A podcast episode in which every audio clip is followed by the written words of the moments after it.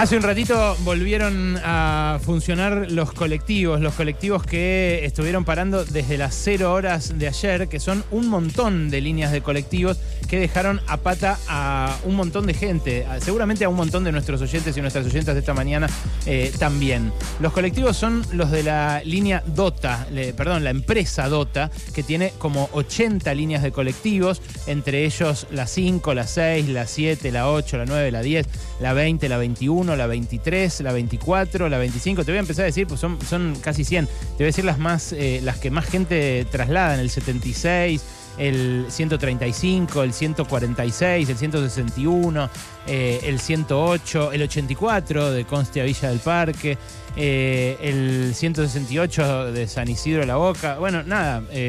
Después un montón de que se mueven en la provincia, que no entran a, capital, la, la, 256, la 373, el 384, el 403, bueno, la 543 de zona.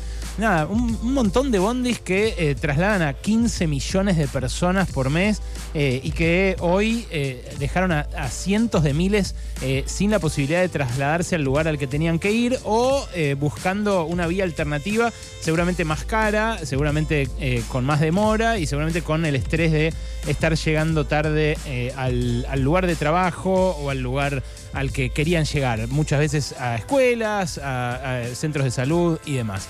Eh, lo que hay atrás de esto es, por un lado, eh, una empresa que creció mucho al calor de los subsidios del Estado y por el otro lado, un gremio que se dio mucho de los ingresos de sus afiliados eh, y que al calor de componendas con las patronales durante décadas atentó contra el sueldo de las personas que justamente confiaron en ese gremio para, para pelear por, por los ingresos de sus familias.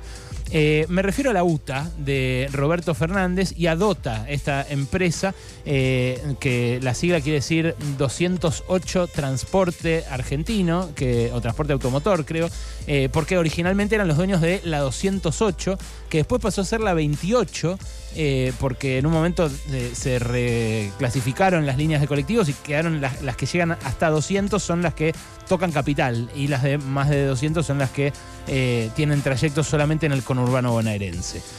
ahora, el, el, gremio, la UTA, ya había tenido cuestionamientos severos hace 20 años cuando se desgajó de la UTA el grupo de los metrodelegados claro, los eh, empleados del subte empezaron a decir, che, estos tipos eh, hacen una rosca con los rollos, los dueños de Metrovías, y a nosotros nos terminan pagando mal, no garantizándonos las condiciones de seguridad, precarizando a una parte de los empleados, todo por el tongo que tiene eh, la, dirección del gremio con la empresa. Bueno, lo que denuncian los que representan a los trabajadores de todas estas líneas es lo mismo. Es que el gremio que encabeza Roberto Fernández viene peleando a la baja los sueldos de los bondieros y que entonces ellos quieren tener otro eh, convenio, otra conducción gremial y otra eh, forma de negociar esos salarios. Claro, el que está detrás de este reclamo, o el que aparece más que nada al frente, más que detrás, el que, el que, lo motoriza, es un dirigente que se llama Miguel Bustinduy. Miguel Bustinduy es moyanista. Eh, y es el que intentó arrebatarle la conducción del gremio de los bondieros a Roberto Fernández en las últimas elecciones. Bueno, las elecciones las perdió, pero dicen él y los que lo apoyan que les hicieron fraude. Entonces le reclaman al Ministerio de Trabajo que por un lado les dé la representatividad a ellos y por otro lado que haga cumplir el convenio colectivo de trabajo que hace dos semanas hubo un paro en esta misma empresa, en estas mismas 80 líneas, porque no les habían liquidado el aumento comprometido en la paritaria. Hoy habló eh, Kelly Olmos sobre esto, la ministra de Trabajo, dijo lo siguiente. Esto es terrible, la verdad terrible, eh, porque ya es eh, francamente un exceso. Acá no hay un conflicto gremial, es un conflicto interno dentro de la UTA, un sector que en las últimas elecciones perdió y eh, a través de este paro donde toman de rehén a, una cantidad enorme de trabajadoras y trabajadores, pretende ganar una pulseada que no pudo ganar en las urnas. Me parece que se han cruzado todas las fronteras. Es una forma de extorsión que, que bueno, no hay que no hay que descuidar, ¿no? Los motivos por los cuales hay. Bueno, eh, más allá de los adjetivos que le ponga la ministra o, nuestros colegas, lo que hay es un conflicto, ¿no? Eh, en los conflictos se se ponen eh, en confrontación intereses contrapuestos. Y en este caso, bueno, es cierto, hay alguien que responde a Hugo Moyano, el moyanismo eh, ha intentado avanzar sobre otros gremios en distintas eh, empresas y en distintos rubros, en distintos sectores. Por ejemplo, en los mercantiles ha habido representantes de Moyano que intentaron, hasta ahora sin éxito, disputarle la conducción a Armando Cavalieri. en, las, en los en los transportes el propio Moyano fue creciendo así, eh, áreas que no eran representadas por camioneros empezaron a hacerlo a partir de que algunos dirigentes eh, reclamaron mejores condiciones de trabajo y decían, si me pongo bajo el ala del convenio camionero voy a cobrar mejor. ¿Y qué le podés decir vos?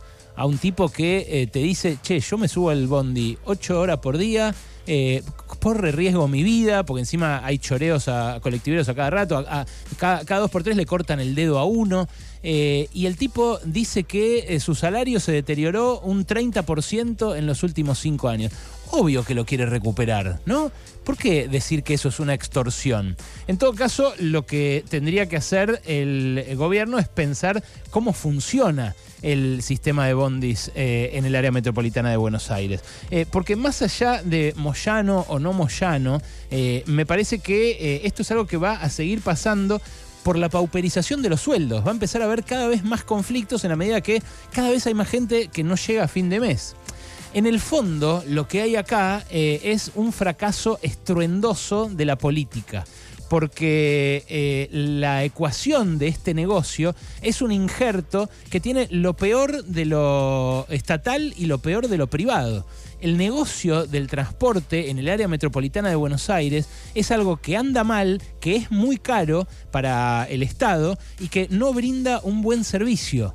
Mirá, eh, en octubre del año pasado sacaron la cuenta, más o menos, eh, y lo que pagamos nosotros, lo que, lo que paga el usuario del pasaje, apenas representa el 11% del costo real.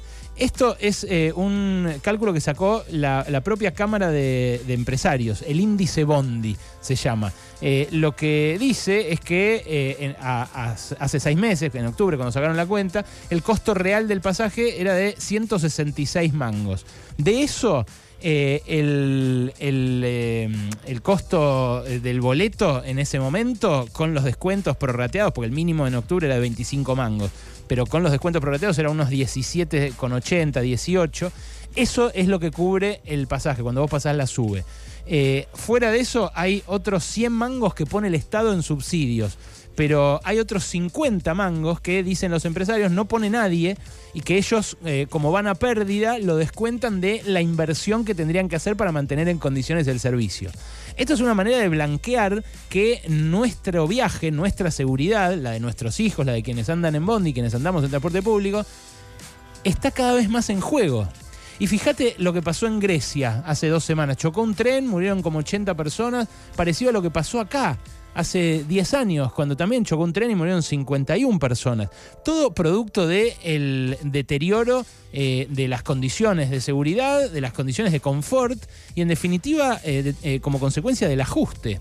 Los empresarios están diciendo abiertamente que no están invirtiendo lo necesario para mantener las unidades en funcionamiento. Nos están diciendo que puede pasar un 11 de acá a algunos años. y claro, no los estamos escuchando porque eh, el gobierno no tiene una solución eh, para proponer. Y la oposición tampoco, porque acá el fracaso se manifiesta eh, en, ambos lados de la grieta. Acá hay un fracaso de la nación, porque este negocio se reestructuró así de la mano del kirchnerismo, después de la devaluación, y hay un fracaso del macrismo, del PRO, porque en la ciudad nunca establecieron un diálogo para que mejoren las condiciones de servicio. No hicieron los famosos kilómetros de subte que habían prometido hacer eh, y lo único que generaron como innovación fue el Metrobús, que es cierto, mejoró los tiempos de transporte para un montón de gente, pero no implicó inversión en seguridad, no implicó mejora en, eh, lo ambiental, eh, no implicó para nada un cambio estructural como podría haber sido, por ejemplo, un subte. Entonces, ¿cómo creció una empresa como Dota? Bueno, creció de la línea 208, quedándose con otras líneas en la medida en que eh, el kirchnerismo eh, cerraba aumentos salariales para la UTA que después eh, las empresas no podían pagar porque no les daban el aumento del boleto y aparecía el Estado y decía yo te lo cubro con subsidios. Pero claro, te lo cubro con subsidios a cambio de que se haga cargo de este y lo presentaban al dueño de Dota.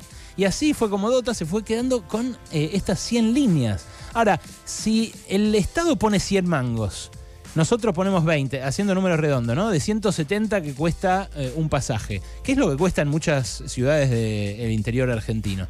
En algunas 120, en otras 130. Hay, esa clase de, boletos mínimos. Si, del costo real de 170 mangos ponemos 20 o 25 o 30 los usuarios, eh, si en el Estado y el resto no lo pone nadie porque es deterioro de las condiciones de transporte. ¿No sería mejor que lo dirija el Estado directamente? ¿Que lo lleve adelante el Estado? No, no estoy diciendo que eh, se, se, haga algo que se hace en Venezuela, que se hace en Irán, que se hace en China. No, no, digo como se hace en Nueva York, por ejemplo.